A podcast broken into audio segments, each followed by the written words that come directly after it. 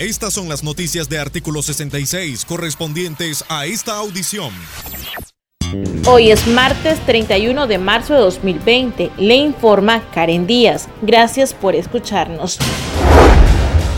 El secretario general del Ministerio de Salud, Carlos Sáenz, informó que en Nicaragua ya se registra el quinto caso de coronavirus. Según la información brindada, se trata de un hombre de 76 años con múltiples enfermedades crónicas que regresó al país el 20 de marzo proveniente de Estados Unidos. El reporte oficial indica que el 22 de marzo el ciudadano inició a presentar síntomas por lo que tuvo que ser remitido a un centro hospitalario donde se encuentra en tratamiento y en condición estable. Por otro lado, el funcionario del MINSA aseguró que en el país solamente se registran tres casos positivos que son importados y que el primer paciente de 40 años confirmado por COVID-19 y procedente de Panamá fue dado de alta. Escuchemos el detalle. Tenemos únicamente tres casos confirmados en este momento. Hemos procedido a dar de alta a un caso de los confirmados, quedando las siguientes personas.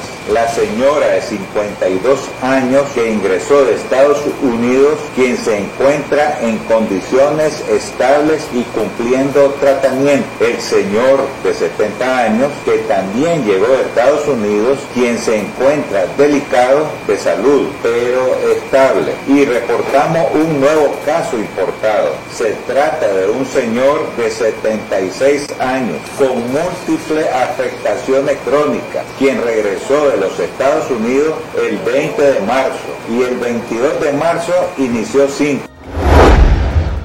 La vicepresidenta y vocera de la dictadura nicaragüense Rosario Murillo informó que el Ministerio de Salud de Nicaragua recibirá una donación de artículos protectores para los trabajadores de la salud que enviará el gobierno de Taiwán. Murillo además anunció que la Organización Panamericana de la Salud también estará entregando al MINSA una donación de un kit de protección personal en medio de la pandemia del coronavirus. Escuchemos su intervención.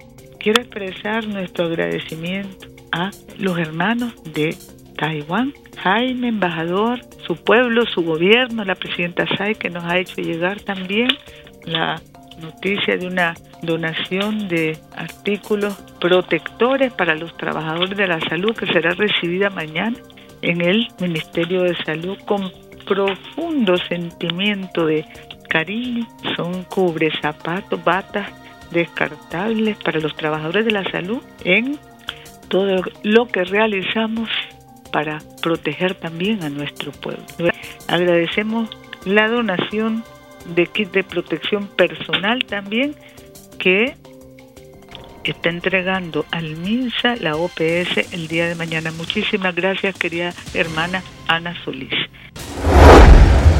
Por otro lado, la portavoz del régimen orteguista se vanaglorió al manifestar que ha culminado satisfactoriamente el primer ciclo de las visitas casa a casa en amor en tiempos de COVID-19, pese a que esas acciones contradicen las medidas de prevención de la pandemia orientadas por la OMS. A la vez anunció que este lunes 30 de marzo se inició el segundo ciclo de visitas a los hogares nicaragüenses, realizadas por brigadistas de salud, simpatizantes orteguista y hasta oficiales de la policía.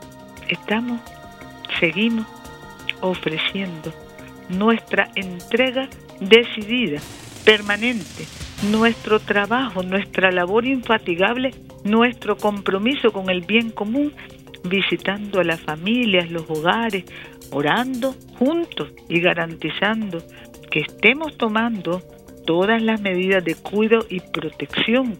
Hemos cumplido ya en el primer ciclo de visitas un millón trescientos mil.